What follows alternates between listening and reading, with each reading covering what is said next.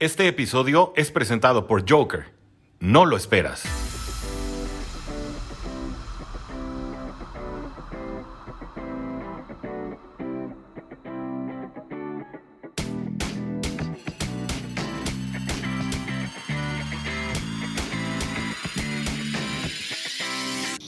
Muy buenas y bienvenidos a este nuevo episodio de Gigants el cuarta y gol, donde los Gigants no terminan y nosotros tampoco. Mi nombre es Maxi Rojas, me pueden encontrar en Instagram como Maxi Rojas 9 y en Twitter como Maxi Rojas 86 y les traigo este previo análisis del partido de este domingo contra Las Vegas Raiders.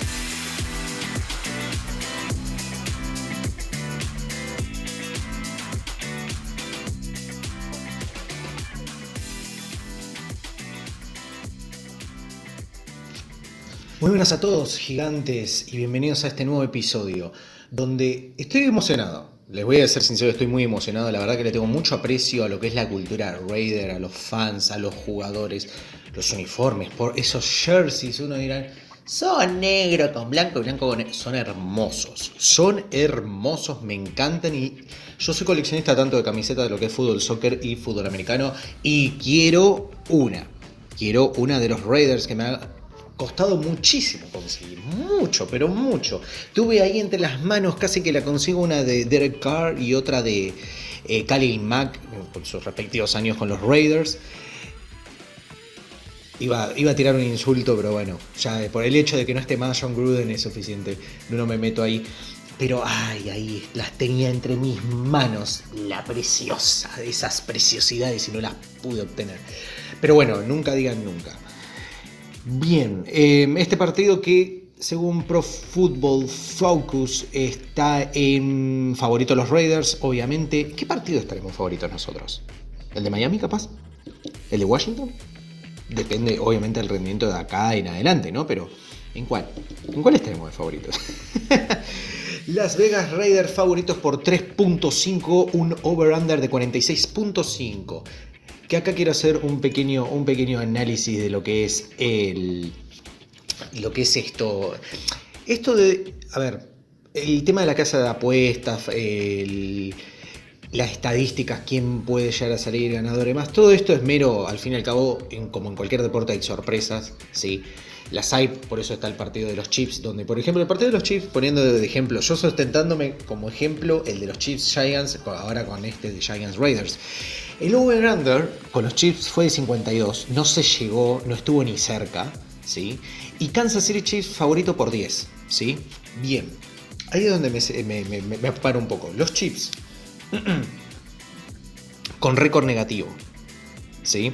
Con récord negativo favoritos por 10, ¿sí? Los Raiders con récord positivo de 5-2, ¿sí? Entiendo que los Giants en ese momento están 2-5 y ahora están 2-6, pero todo lo vemos todos vemos que los Raiders están mucho mejor que los Kansas City Chiefs. ¿Hay alguien que no lo piense? En serio les digo. Puede que la diferencia no sea mucha, ¿eh? Pero que están mejor, están mejor. Entonces a veces me sorprende que, y no se dejen engañar, ojo que suele pasar mucho que la gente va mucho por las líneas, va mucho por las bajas, por las altas, eh, ve mucho el over-under, el favorito, ojo, ojo, tengan cuidado. Ustedes sepan hacer un análisis preciso y conciso y estén seguros. Yo no se dejen engañar a veces por los números. El over-under respecto a Chips Giants no estaba mal. Yo lo vi un poco alto. Yo lo iba a dar en, como dije que estaba, estaba en 52, lo iba a tener en 48. Pero son 12, a ver, se entiende el por qué. Son dos equipos cuya defensa son un desastre, a pesar de que Pro Football Focus la coloca lo de los chips ahí bastante, bastante generosa, creo que está en el puesto 22-23, generosa, y nosotros en el 26. Em, justamente era eso, era una ofensiva de los chips que ya lo saben, tiene un tridente bestial con Kelsey, em, Hill y Mahomes, y los Giants que tienen lo suyo, tienen lo suyo, pero que justamente contra una defensa tan débil como la de los Chiefs se podían generar un partido de muchísimos puntos. Sí, pero el, pero el hecho de por 10 puntos Kansas City Chiefs, ¿en serio? No, estuvo a 3 y de suerte. Ya lo vimos en el episodio anterior, fue de suerte, gracias referees, pero quedó ahí.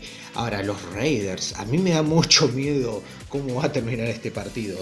Me encantaría ver que los Giants eh, presten un, buen papel defensivamente, pero es que esa ofensiva de los Raiders da miedo. Pero hay pequeños, ahí, es donde también me quiero parar un poco. Entiendo también el por qué se llega a esos números, pero es como que no va sí y no.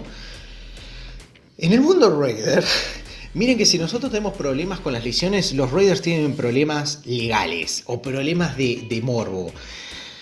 John Gruden, ya bueno, ya lo saben, tema aparte. Em, tema ya terminado. Henry Rocks III, eh, eh, ebrio, choque, eh, terminó con lesiones no fatales, la novia estaba con lesiones severas, no sé cómo estará hoy por hoy, provocó la muerte de, una joven que estaba en otro auto, iba en el momento del impacto 230 kilómetros por hora en un Corvette, un Corvette que he tenido la oportunidad de, estar en uno y hubo, a ver, son todos los autos tienen su, su calidad de seguridad y demás, pero uno sabe que algunos son más seguros y que otros demás. Y la verdad es que 230 kilómetros por hora en un Corvette, semejante impacto, yo la verdad, como lo han dicho un montón, ¿eh? No, lo han dicho un montón. Y la verdad es que tanto la, pareja de, bueno, no sé qué situación estará ahí, no me interesa, la pareja de, de Henry y él mismo están con todas las suertes de haber terminado vivos es una locura. Pero bueno, no solo esa situación, sino. Tocan el timbre, creo que se, debe ser la gente de, Joker. ¿Puede ser? ¿Puede que sí? Hagamos un puntito aparte ahí y les traigo un pequeño mensaje de nuestro patrocinador. Joker, no te lo esperas. Joker, no lo esperas. Todo lo que necesitas al instante. El futuro del supermercado está aquí. En 15 minutos te llevamos frutas, verduras, tus marcas favoritas y todo lo que necesitas. Envío al instante. Productos de calidad, precios justos y un mundo mejor en Joker. ¿Qué más quieres? Desafortunadamente no, fue alguien que se equivocó con el timbre. Pero no se olviden de hacer su pedido utilizando el código que está abajo en la descripción. Regalo de 100 por compras de 140 o más. Aprovechenlo, aprovechen lo que está ahora que es muy pero muy bueno. Joker, no te lo esperas. Y volviendo a ese pequeño punto aparte, como para cerrar un poco y no extenderlo tanto. Los Raiders tienen, están en la misma situación que nosotros con las lesiones, pero ellos con estos problemas de morbo, estos problemas legales, todo este chucherío de cosas que la verdad ya no sabemos qué va a pasar. Ya no sabemos qué va a pasar. Desde John Gruden, desde Henry Rocks III y ahora se agrega Damon Arnett que ha aparecido, han aparecido fotos, videos y mensajes por parte de el cornerback amenazando, incluso con armas.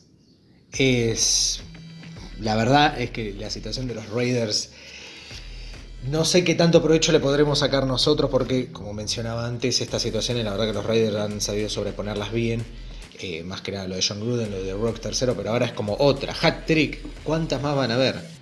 ¿Cuántas más van a ver? Mañana va a saltar con que Derek Carr sacrifica cabras para, su buen rendimiento, pero la verdad es que la situación de los Raiders en lo que es fuera, fuera de lo que es el, rendimiento en la cancha, la verdad es que asusta tantos problemas. ¿Qué, qué pasa en Las Vegas, por el amor de Dios?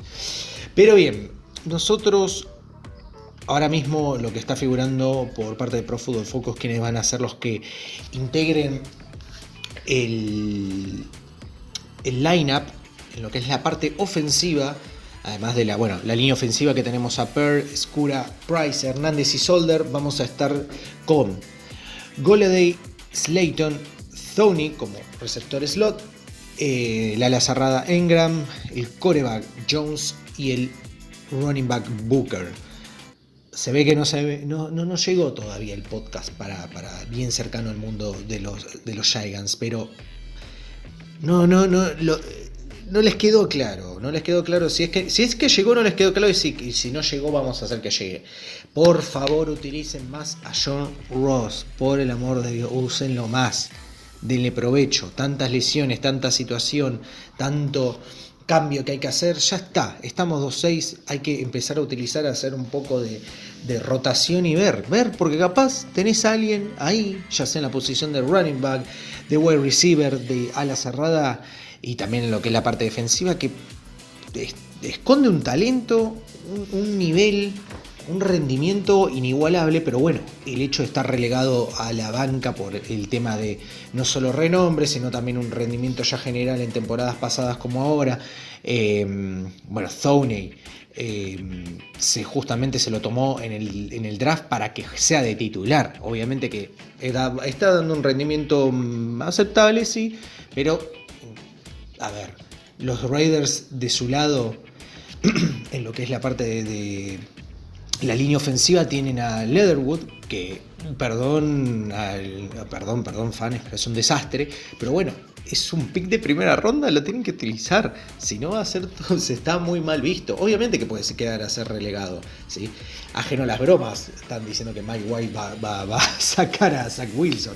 Pero lo dudo, uno no, no, no agarra picks de primera, segunda tercer eh, posición de primera ronda, ¿sí? un primer, segundo, tercer pick de primera ronda para después relegarlo al banco, a menos que se esté preparando un proceso que es como por ejemplo que está pasando en San Francisco, que va bastante mal el proceso, o que se vean unas muy buenas impresiones como para evitar hacer ese proceso, como puede ser con Mac Jones, que corrieron a Cam Newton y le dejaron el equipo a sus órdenes en eso más que en la posición de coreback suele verse, pero aunque no solo queden en la parte en otras partes de la cancha, sea tight ends, wide receivers y demás, uno capaz evita quemar, es para evitar quemar estas primeras elecciones porque justamente son los mejorcitos que hay en lo, de, lo que es el prospecto escolar.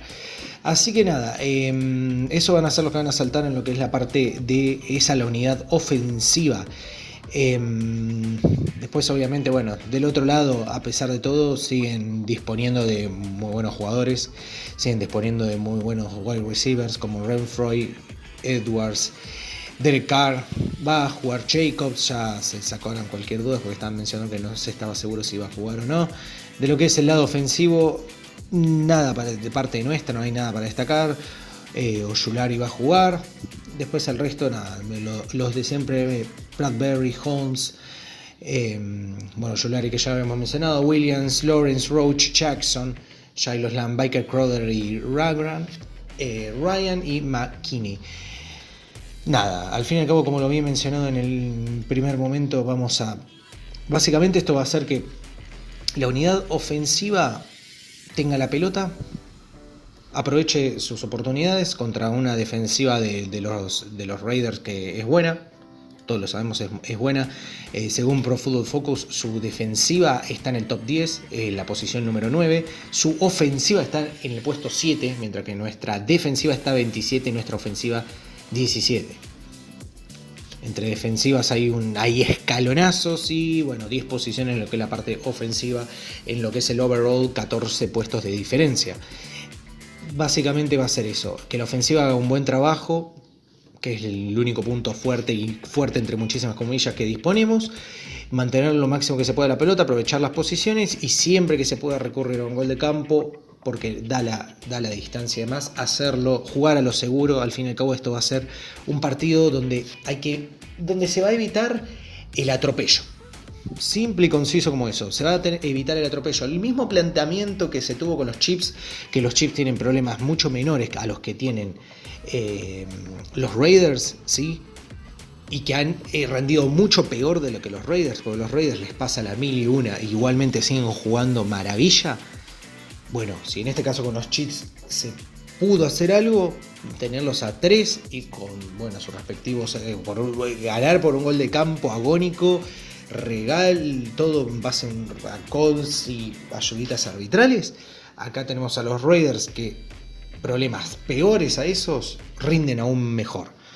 Veremos ahora que vienen estos dos problemas con todo lo de Henry, todo lo de lo de Damon Arnett que ha ocurrido recientemente, no sé si fue hoy o ayer a la noche que ocurrió que salió todo, todo a la luz, que la verdad una locura, la verdad una locura, no sé qué está pasando en Las Vegas, no sé qué pasa. El al fin y al cabo, si uno viera que después los Raiders están en un declive o algo por el estilo, se entiende, pero es que no, es que no, que la verdad que los Raiders vienen, vienen con nada, vienen sólidos, muy ajeno al tropiezo con, los Bears, que se entiende porque fue, bueno, en el momento donde Gruden dijo en mitad de tiempo me voy.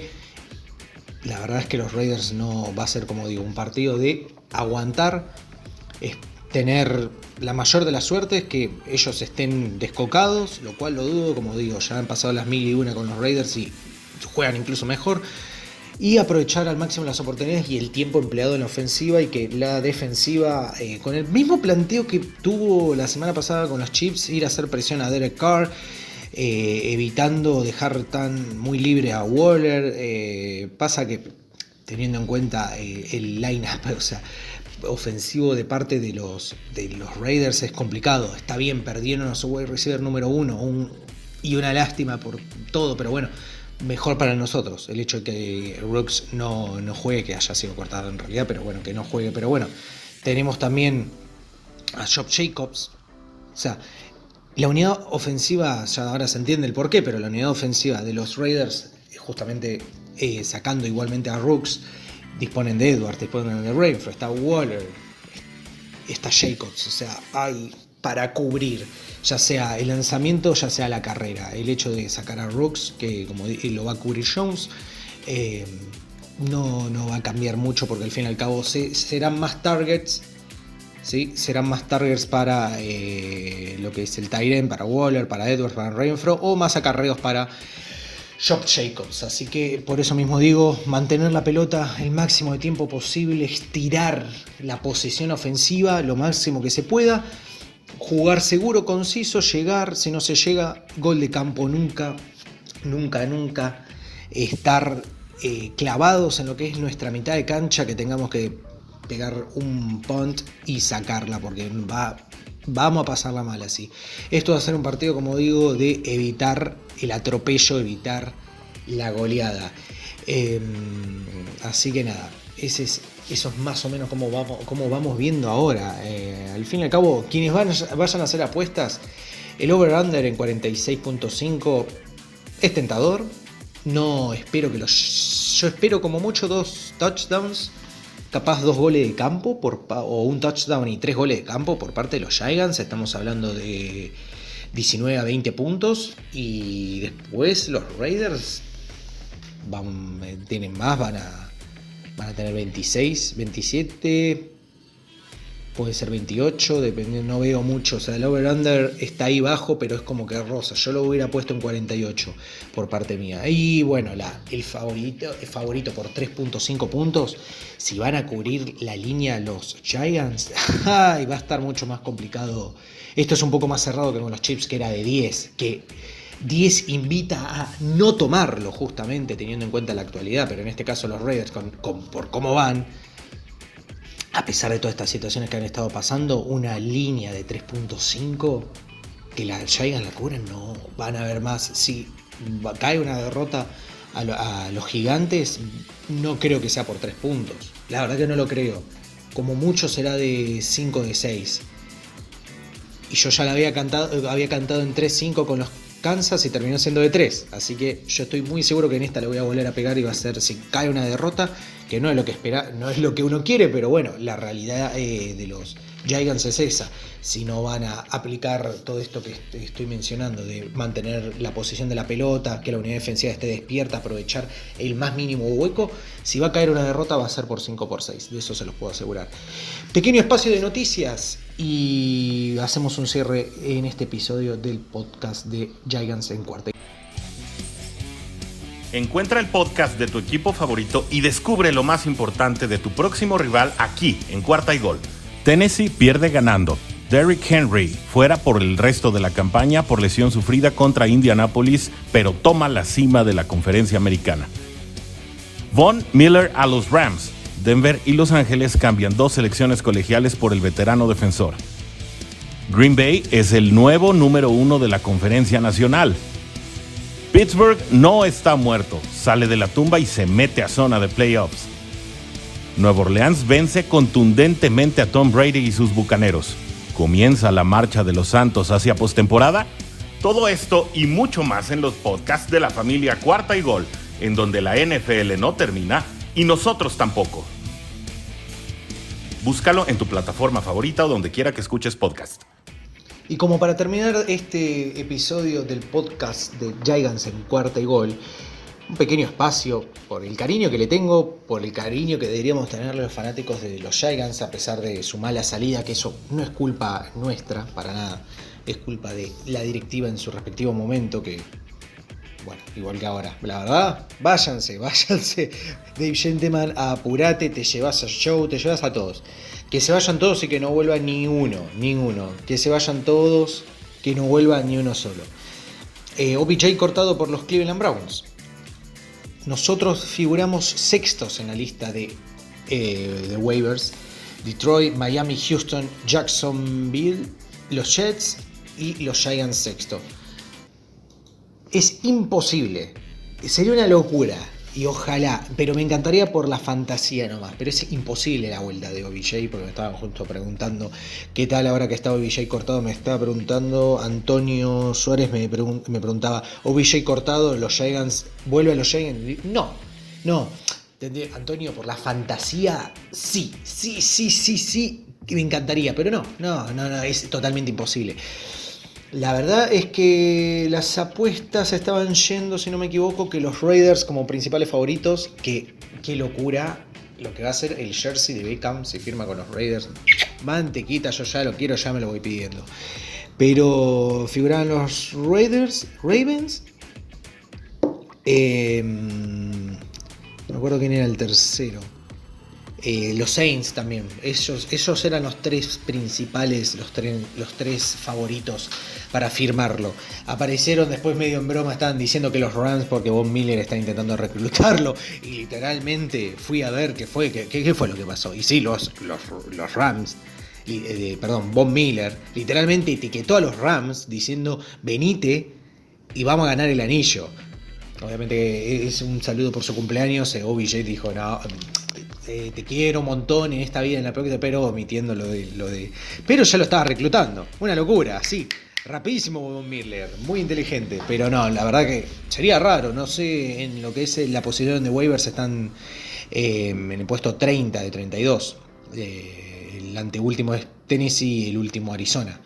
La verdad, como digo, dudo que, a ver, tenemos, como dije, Detroit, Miami, Houston, Jacksonville, los Jets, los Giants, Washington, Filadelfia, Seattle, Chicago. No, podría decir que de esos ninguno te lo, lo como dije, ya los favoritos por lo que son las apuestas corren por parte de los Raiders, los Ravens y los Saints. Mi preferencia, los Raiders estaría muy bueno. Los Raiders estaría muy bueno, los es más, la pérdida de Rockstar 0 le vendría re bien la llegada de OBJ. Pero la verdad es que, como te respondo, eh, Antonio, para no meterme ya más, eh, no alejarme del territorio de los Giants, lo dudo. Lo dudo también por el hecho de que en este, ya lo mencioné en el podcast anterior, este, en este trainline, en este estas semanas que tenemos para firmar gente, para hacer trades y demás, la directiva no ha hecho nada, nada. Y es vergonzoso. Vergonzoso y me quedo corto. Y vergonzoso lo pongo en mayúsculas. ¿Sí? Vergonzoso, vergonzoso, vergonzoso.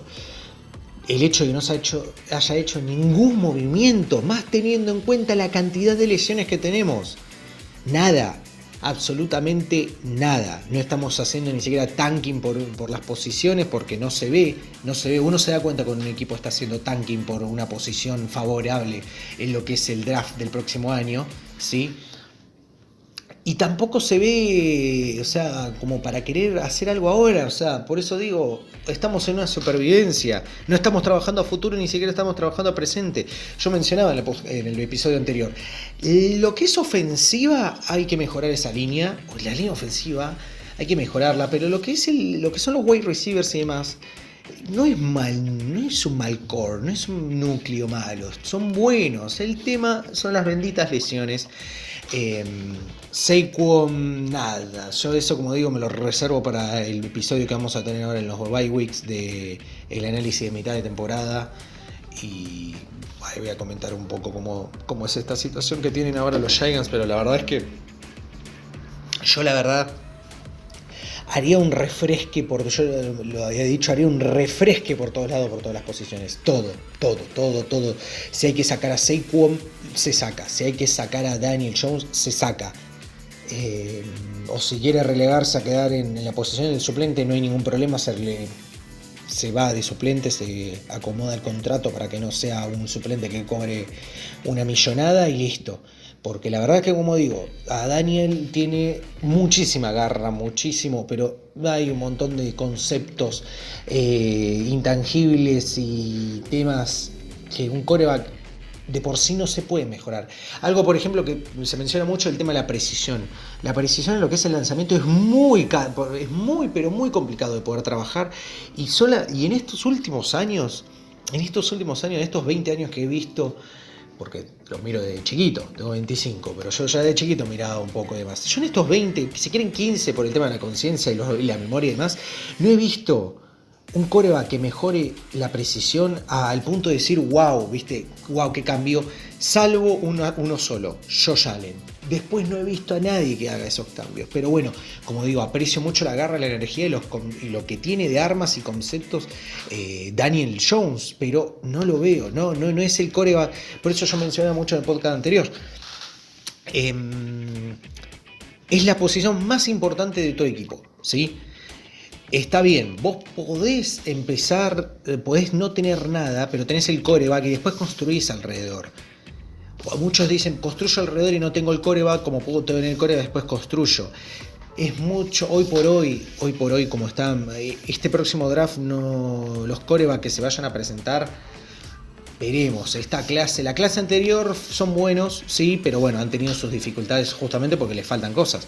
Trevor Lawrence, eh, Justin Fields, Zach Wilson, sí. Capaz Mac Jones porque es muy de sistema vaya y pase Trey Lance, a mí no sé qué hace Trey Lance, la verdad, o sea, no, no, no, que, no sé qué hace ahora mismo en la NFL porque le falta muchísimo, pero no es un mal, no es una, como un, no fue una clase tan mala, ¿sí? Alguno que otro que se juntó en segunda y tercera, Kyle Trask, me encanta Kyle Trask, y Dave Mills, que también está verde, pero la verdad que esa energía se nota, se nota que el, muchacho sabe que tiene, pero por eso mismo yo este próximo draft habría que ir viendo, que eso también nos podemos tomar un tiempo en un episodio, ver qué es lo que viene ahora, quiénes se van a presentar en el draft de los prospectos eh, escolares y ver por qué lado, si conviene ir a ya tirarse de cabeza por un coreback o buscarlo mediante el trade, buscar algún coreback bueno de mejor rendimiento que el que tiene Daniel Jones y que quiera venir para acá. Después, como digo, en el análisis de mitad de, temporada eh, diré algún que otro nombres. Pero, como digo, yo Daniel Jones, o como digo, yo mi preferencia no me gustaría conservarlo por el hecho de que ya, viste, eh, ahora estamos viendo un poco de mejora en su nivel pero no lo que no quiero que pase, eh, capaz mi opinión cambia después a final de temporada que haremos otro análisis, ¿no? Pero no estoy notando que mejora, pero como que tiene un techo muy bajo. Mejoró, pero ya tocó el techo. No, más de allá no va a ser, no te puede hacer más.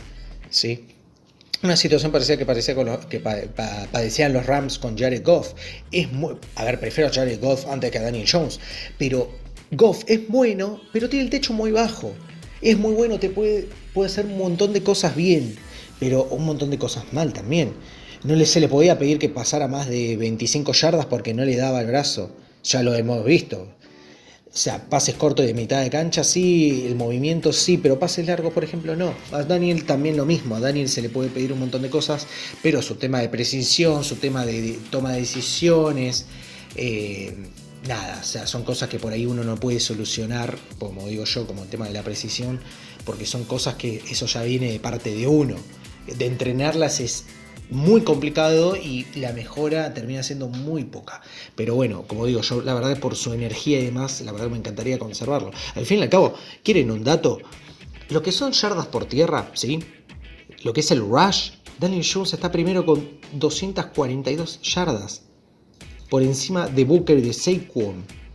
O sea, al fin y al cabo nuestro coreback también es nuestro running back. Lamar Jackson 2.0. Em, por eso mismo digo, Jones. Y también, a ver, que el otro día se convirtió en OBJ, ya que justo lo estábamos mencionando. Eh, Jones tiene esa garra, tiene esa energía, pero tiene esas cosas que no se pueden corregir, que no, no, no, no, no se puede trabajar porque son cosas muy, muy, muy personales, son muy íntegras de uno y que esperar hasta que él las mejore, que haga un pequeño cambio, lo que fuera, se puede volver algo casi imposible y de una pérdida de tiempo total. Por eso mismo digo, pero yo me quedo con el análisis de mitad de temporada, ya lo haremos. Me fijaré en invitarlo a varios de ustedes que querían dar sus opiniones y demás, si quieren participar, aunque sea para dos o tres minutitos para tirar sus comentarios respecto de los Giants en esta, en esta mitad de temporada que tenemos, y también para el final de la temporada, a ver qué opinan. Así que nada, bueno, esto es la previa contra los Raiders, espero que mañana lo vean, alienten, como ya les dije, el over-under estaba en 46.5 y el favorito de los Raiders por 3.5. El over-under está ahí raspando, yo calculo que va a ser de 48. Tomen o no sus apuestas, eh, bajas o altas, decisión de ustedes. Yo no, no, no quiero inferir mucho, yo me quedo calladito. Y en este sí voy a tirar unas monedas. Con los chips no, pero en este tiro unas monedas ahí, no voy a decir nada, pero tiro un par de monedas. Eh, había dicho los Raiders favoritos de 3.5. Eh, no sé, esa línea dudo que se cumpla. Así que nada. Suerte si apuestan, suerte en el fantasy. Chequeen mucho, chequeen mucho porque yo tengo muchos conocidos que tienen a mucha gente de Tampa Bay. Muchos conocidos que tienen gente de Tampa Bay Tampa Bay está de bye week, les aviso nomás porque ahí tenía uno diciendo, uh, tengo dos, creo que tiene la defensa y creo que tiene Antonio Brown. Y ya no tenía manera de, en los waivers no tenía nada para reclamar que le fuera a salvar un poco las papas. Así que nada, chequeen su fantasy. Suerte, espero que les salga todo bien y nos vemos en el próximo episodio de Giants en cuarta y gol, porque los Giants no terminan y nosotros tampoco. Soy Maxi Rojas, me pueden encontrar en Twitter como Maxi Rojas86 e Instagram como Maxi Rojas 9 y eso es todo por hoy. Cuarta y gol.